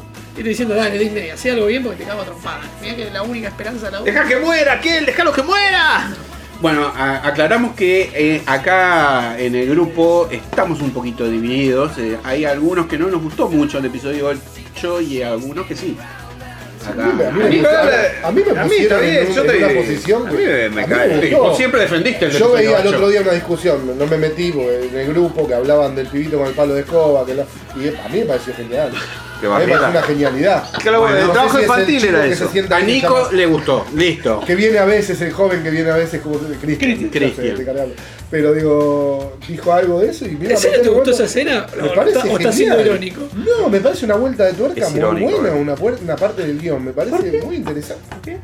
¿Qué parte de guion es esa de que el pibe se ponga a barrer y de pronto parezca que ya tenga sabés la que viene, ahí viene algo, ahí hay algo. ¿Y te, y te gusta cuando ve el cielo y ve como una estrella fugaz así? Es poético. ¿Qué? ¿Qué? Bueno, Cristo. pero los que miramos otro tipo de cine, que, que, que esa cosa fría, llena de robots y cosas, te la, te la pongan un poco de poesía, no está mal. Los que miramos otro, o sea, vos estás acostumbrado. Vos, vos si hay algo en el cielo porque es un rayo láser, una nave que viene, no hay otra cosa. No. El cielo está lleno de cosas. No, no, no. Hay estrellas Pero Star Wars nunca vi así como Bueno, un pero personaje que se. la La, escena, la escena Mirá qué poética. grande que fue Ryan Johnson, que te puso La escena poética de Star Wars es cuando Luke mira el- los dos soles eh, en, en pero- pero- vos ya sabías- vos ya que había dos Eso es un soles. atardecer. No, no sabía que había dos Ah, soles. ¿sabes? Ahí te Es enteraste re- que- es re ahora- poética esa ahora, escena. Una estrella fugaz, algo de poesía. Un nene que tiene un poder. Ah, ¿Sabes lo que- que pasa? El nene, el nene en ese momento hizo, lanzó su, su deseo Jedi. Quiero ser un Jedi para Si combatir ustedes- a la maldad. Ustedes no, no están viendo en este momento lo que está sucediendo acá. Santi se paró, Sí, ¿por qué parecía se que lo, lo iba a trompear. Por favor, está ¿Quieren, quieren que transmitamos, Pero ¿por qué hagamos ser- grabaciones de pero esta ¿por qué charla? ser Pídanlo, pídanlo, que te gusta? pídanlo. Deja crecer la historia, No. deja que se bifurque. Claro, sos un talibán de la historia de Star Wars. No es, es así, no es, Star Wars no es nuestra, es del, No. es de Lucas. Es de- Lucas no, es de Disney. Y la destruyó Disney. Por eso tenemos de ella, de identidad. Si te quiere hacer aparecer una, estre- una, un- una cosa de estrella con la cara de ratón Mickey, te lo va a hacer en eso, algún momento, te lo va a hay hacer. crisis de identidad aparecer una cosa entre los fanáticos de Star Wars y Disney. Ahí está, volvemos a la crisis de identidad. Yo creo que un día tenemos que hacer un podcast con tu crisis de identidad y te vamos a ayudar. Nosotros Sí. te vamos a ayudar a vos. Bueno, bueno, bueno. Después de- no, pero pará, no, lo del pibe no está mal. Vamos a, hacer, vamos a hacer un especial de Star Wars en diciembre. ¿Otra vez? Vamos. Ah, no sé, no hicimos ¿Cuántos ninguno. Sí, sí, boludo. todos son un especial Hicimos un dice. especial de Star son Wars, un ¿no? No, no, Igual en especial de todos los Star bloques Wars le no digo. hicimos. Reagan y Hablamos- Star Wars no faltó nunca. Obvio no metiste Reagan, pero Reagan y Star Wars no nos faltó jamás. No, no, no, hombre. Bueno, Bueno, pero, bueno, pero bueno. vamos a hablar de Star Wars cuando estemos cerca del estreno y, y- y vamos a recordar Pero algunas aparte películas. llame- nos llamamos cinéfilos rebeldes por Star Wars. Sí. Bueno, bueno. Ah, ¿en serio? ¿verdad? Ah, yo pensé que era porque íbamos a discutir de películas, estábamos en cinéfilos Bueno, y éramos rebeldes. El, el, trailer, el trailer nuevo promete, promete. Mi hija lloró viéndolo. Sí, claro. hay cosas que me gustaron. El trailer nuevo hay cosas que me gustaron y cosas que no. Lo de los caballos en el, en el espacio. Esa escena dije, ¿qué, qué van a hacer acá? Usan caballería, pero bueno. poesía, Es poesía. ¿Qué querés? Tienen los Ewoks. Los Ewoks vencen, las tropas, vencen a las tropas 50 Star imperiales. Los Ewoks vencen a las tropas es, imperiales, es ya está. Un percherón, hay que ver lo que tienen los tipos. ¿no? Sé. ¿Qué- qué- Bueno, pero volvamos a las noticias que nos fuimos al diablo. Bueno, hablando de Star Wars, este, los, eh, eh, D.B. Wise y Benioff, los creadores de Game of Thrones, eh, en, el- en la serie de televisión, ¿no? Sí, no sí, no sí, los escritores, ¿no? Sí. Los creadores, los que llevaron, que hicieron un trabajo formidable, salvo la última temporada, habían sido contratados por Kathleen Kennedy para hacer una trilogía de Star Wars que probablemente se iba a centrar en la, la antigua república y en el origen de la Orden Jedi. Ajá. Y bueno, parece que los tipos se pusieron a hacer bosquejos y cosas que. Pero que hasta Disney dijo, che, acá está yendo en contra de lo que es la ideología Jedi. Entonces mucho no le gustó. Entonces empezaron a. Disney se. Viste como lo que hablábamos, Disney se te mete en la historia. Claro. Entonces mucho no le gustó a ellos. Pero a la vez ellos agarran otro proyecto de Netflix millonario, están haciendo una película o una serie para Netflix. Ajá. Como que Kathleen Kennedy dijo, está todo bien, pero ya estás contratado con nosotros para hacer Star Wars, vas encima a hacer otra cosa. Y después de las críticas de, de- que recibieron de Game of Thrones, dicen, uy, nos vamos a meter en el universo de Star Wars. Nos van a matar. Nos van a matar. Entonces, bueno, de- resolvieron Está su bien. desvinculación. Está bien pero yo ahí bien la banco a Kathleen Kennedy, ¿viste? O sea, si a vos te contratan para hacer un laburo y vos agarrás otro laburo igual de pesado, por Claro. Sí, flaco, pero vas a poder hacer las dos cosas. y no- ¿Ves cómo quiere a Star Wars, Kathleen? ¿no? este, así que ahí me parece, ahí me parece Cuidado, que tuvo cuidado, razón. cuidado. Igual te digo una cosa, de que, o sea, todas las películas de Star Wars tienen quilombo. O sea, en episodio 7 tuviste quilombo durante la filmación. En episodio 8 que, que también hubo el- el- el- los de eh, los de echaste a los directores de solo. Este, ah, con con eh, Rod One le hiciste reshoots que también Claro. tuviste que, que Gareth Edwards se tuvo que callar la boca porque parece mucho no le gustaban. Eh, ahora acá, echaste en episodio 9, lo echaste a Colin Trevorrow y lo trajiste de vuelta a J.J. Abrams, que él decía que no quería agarrar, pero tuviste que convencer. Porque todas las películas de Star Wars tienen quilombo. Sí. No pertenecen a la Lucas. Eh, Así que eh, estos creadores no van a estar involucrados No van a ser la. eh, Ryan Johnson sigue trabajando en su, en su, en su trilogía. en su trilogía, que O no sea sé. que está ahí sería por ahí, por, por ahí sería el- el- el- lo del nene fue un, un teaser de lo que va a ser este Ryan Johnson. Y, y No, No se sabe nada, no se sabe nada. no se sabe nada. No, Va trabajamos a ser en secreto. posterior, no, no nada, tampoco no se sabe nada, no se sabe nada. Lo que se sabía, y yo quiero ver una película de la antigua república y todos los Jedi peleando contra todos los Sith. Eso Los rayanitos los mandamos y Los Rayanitos. este, trabajamos en secreto. así que no sé que, que, que- la verdad están, yo creo que están bastante desorganizados. También bueno, episodio 9 llega, me preocupa algunas cosas, porque llegó así, viste, iba a ser una película que estaba originalmente pensada para mayo de este año. ¿Qué dijo, vos pensás? Vos sos Disney, ¿no? Sos Disney. Te, te llega que te compran a Lucasfilm y te cae todo eso de arriba. Y tenés que hacerlo facturar, tenés que hacerlo mover. Entraron a sacar una película, había cada 12 minutos pero y tenían algo un montón de material y se Y dedicaron largaron, largaron, largaron. Y en algún momento se a Bueno, Bob, todo. Bob Iger ya dijo que es un error pensar una película de Star Wars por año, que era el objetivo. Claro. Ya dijo no, es un error. Vamos, a- o sea, Porque aparte está saturando de Star Wars De a la gente. Había un Algo- momento que salían. Sí, sí, Sí, salió, Más de que una por salió, año. salió una por año Sí, desde, desde que agarró Disney en 2015. Con lo cual, después del despertar de la fuerza, después del ascenso de Skywalker, se vendrán años sin cosas. Sí van a estar la serie. Ahora sale el canal Disney Plus que llega a España el primero de marzo. La Argentina no sé. Este eh, eh, todavía no, pero eh, se estrena el 12 de noviembre en Estados Unidos. Llegará. No, no, no, está pensado para finales de 2020, leí. Espero que no sea cierto. Este, eh, y de, de Mandalorian es la serie live action que está estrenando. apenas esté en el aire, sabe cómo la consigo. Sí, sí, se va a conseguir, pero no, este, pero, no en la, en la forma que Cinefilos banca. Claro, no, está bien, obvio. Si no, No, no, no, no escuchen a Alberto. si no tenés que contratar un VPN de Estados Unidos y con ese VPN que te sale 8 o 9 dólares por mes, Ajá. contratás a su vez Disney Plus. y agregale, y agregale 6 dólares más para Disney Plus. Con lo cual, menos de- por 20 dólares te llevas Disney Plus por mes. Ya vamos a hacer una plataforma. Hacemos una- cine ahí está, vamos- No hay vamos- una- no hay- Vamos a abrir una cuenta. A mí no ¿Cómo le llaman esas cuentas? PayPay. PayPay. Pay per view. esa. No, no, no, PayPal. Ah, ah, donde sí, sí. pueden hacernos donaciones, regalos, dinero, monedas, dólares, euros, lo que quieran para poder Ah, seguir realizando esto. sí.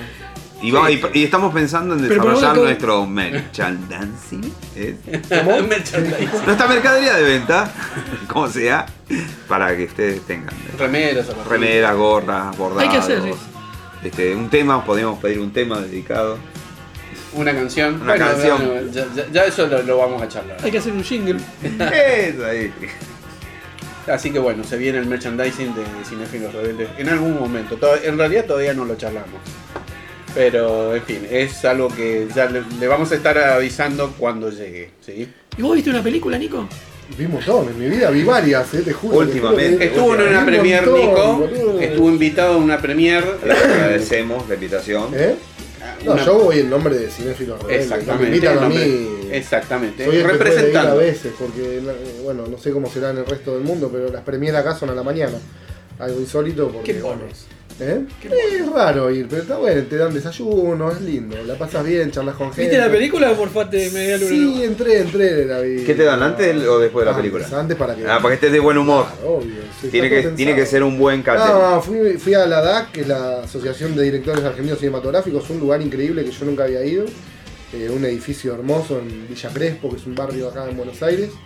eh, con un auditorio, un cine increíble, la verdad. eh, una tecnología eh, impresionante para proyectar. Las películas se ven una cosa descomunal. ¿Y vimos Los Adoptantes, una película, eh, una producción totalmente independiente que se viene ahora. Se estrena el 15 de, de noviembre acá en Argentina y lo que tiene interesante es que la compró Sony para distribuirla en toda Latinoamérica, así que la van a poder ver, es una película que se va a ver en toda Latinoamérica. Es de Daniel Gimmelberg, un director bastante que, que trabaja muy bien, con Diego Gentile, con Rafael Spregelburg, que es un actor, son dos actores eh, jóvenes muy muy talentosos, después con Soledad Silveira, que es una actriz en Argentina eh, mítica, digamos, ¿no? con una carrera... Una leyenda. Sí, con una carrera descomunal. Y la película trata el tema ese, ¿no? De, dos, de una pareja gay que se decide, eh, atraviesa, digamos, unas crisis hasta que toman los dos la decisión de adoptar un, de querer adoptar un bebé, ¿no? Uno de ellos quiere, el otro no. Eh, está muy bien tratado, muy bien tratado el tema. Uno está acostumbrado, ¿no? A que siempre se trata, mal el tema de lo que es eh, la homosexualidad en el cine o, con clichés o con cosas estúpidas. La película pasa por alto un montón de cosas, arranca con todo, arranca asumiendo una posición totalmente madura, o sea, muy, muy con, con toques de humor, obviamente, porque es una comedia dramática, tiene partes donde uno se ríe muchísimo y partes donde uno se puede conmover. Y bueno, plantea el tema que no sé cómo será en el resto del mundo, pero adoptar en Argentina es muy difícil. Eh, cuando ellos deciden adoptar y quieren adoptar un bebé, se enteran que pueden pasar entre 8 hasta 8 o 10 años hasta que consigan adoptar un bebé, que se les va la vida prácticamente, esperando. Y el niño crece, ¿no? Eh, no, no, para que tenga un bebé. No, no, no, o sea, eso es para que tenga un Ah, bebé. un bebé. No sé. no- Incluso no te pueden dar la guarda. O sea, La sí, guarda. el proceso de adopción en la Sí, Argentina es es, que es catastrófico. muy- mira que la película lo toque. Eh, Porque lo viste, uno toca- va, piensa que en la película se va. Oh, mira No. que. eh, y después te adopté, van, y como si fuera un mercado, te dicen, bueno, si quieres un chico más grande tarda menos, y si quieres uno de 8 o 10 años, si quieres esto, tenés otras esperas más cortas. Y bueno, eh, en el medio de todo esto hay una crisis en la pareja, porque como decía, uno de ellos quiere adoptar y el otro no. eh, porque tienen una vida muy acomodada, son gente, uno es un presentador de televisión, el otro es un, una- tiene su propio, tiene un campo donde plantan soja, o sea, no, no tiene ningún tipo de mal, pasar mal económico. Y ellos dicen, o sea, en el momento dicen, tenemos todas las condiciones para que nos den un chico y por qué se tarda tantos años, ¿no? Entonces, a la vez a uno de ellos le genera una crisis eh, de identidad, como le pasa a Santi con, con- con Star Wars. Eh, una crisis en el sentido de que uno de ellos sí es adoptado y lo, lo reencuentra con un pasado doloroso. eh, que en medio de esa crisis él va y tiene una búsqueda sobre su pasado. La verdad, la película a nivel producción se ve bárbara, se, se escucha muy bien. Tiene un par de derrapadas, digamos, se van, como decimos acá, se van al pasto en dos ocasiones que uno dice, bueno, lo que está pasando me río porque eh, lo que sucede no, no es creíble en un punto, ¿no? Es una pavada de, de comedia romántica, digamos, ¿no? En una parte. Pero después sacando eso está bien. Eh, yo estuve charlando un poquito con uno de los productores ahí y contó, es más, también lo contó cuando, antes de que empiece la película, ellos para abaratar costos, los productores hasta hicieron de remiseros de los actores, ¿no? Cuando uno va a filmar, cuando uno filma una película, a los actores se los va a buscar en remis, o sea, no tienen cierto como para que lleguen horario a, las filmaciones y todo eso. Y los productores en estos casos, para ahorrar costos y que la película se vea como se ve, meter todo en la producción, hicieron hasta de, de remiseros de los actores, ¿no? Contaban cosas que pasan en el cine, sobre todo independiente y acá, ¿no? En Argentina. No sé cómo será en otros países ahora, pero supongo que Pero puede ser bastante parecido. chica. Sí, son varias son tres productoras que se juntaron para hacer la película. Tres productoras chicas, sí. Sí, sí, sí. Eh, Con el Inca también. no, no ¿No? estaba el link. No No, no, el no- Inca. no vi el sello. Yo le iba a preguntar después y me olvidé. No vi el sello del Inca. Está, la película arranca con el sello, el logo de cine argentino, que no quiere decir que tenga el apoyo del Inca, creo. Eh, pero yo busqué y no, no vi el apoyo del Inca. Creo que es totalmente independiente. Me de Notable. preguntarle, no sé. Recomendable la película. A mí me gustó, es divertida, tiene. Y como te digo, trata de forma muy madura un par de temas muy, muy interesantes. Así que sí, si la, la encuentran, como te digo, la compró Sony para distribuirla en toda Latinoamérica, así que la pueden ver Ah, tranquilamente. Y es, es un buen momento, se pasa, se pasa bien. Bueno, espectacular, espectacular esa recomendación. Eh, bueno, ¿y nos quedó algún tema en el tintero? Bueno, chicos, eh, y ahora nos queda saber la opinión de ustedes. Eh, disculpen por ahí lo desordenado un poco del podcast. Es que, bueno, estamos muy apasionados por los temas que tocamos. Y bueno, recuerden eh, no pelearse tanto, atrévanse a soñar, eh, que el cine los ayuda. Hasta la vista, baby. I'll be back. I'll, I'll, I'll, I'll, I'll, I'll, I'll be back.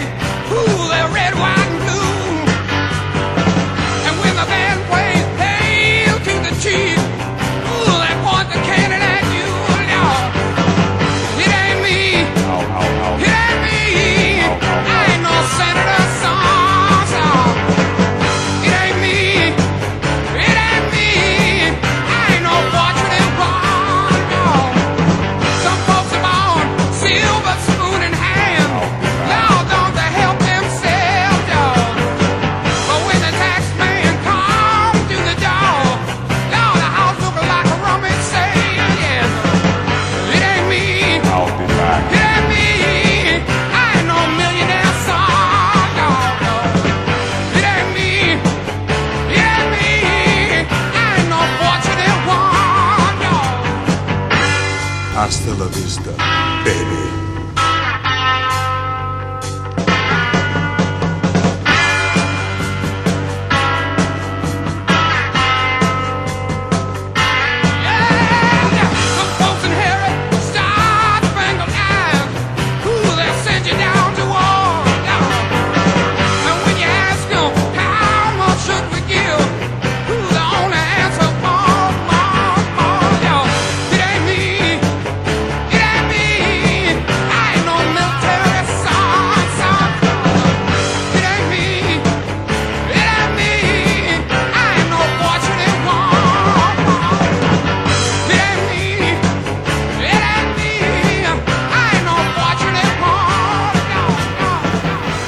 I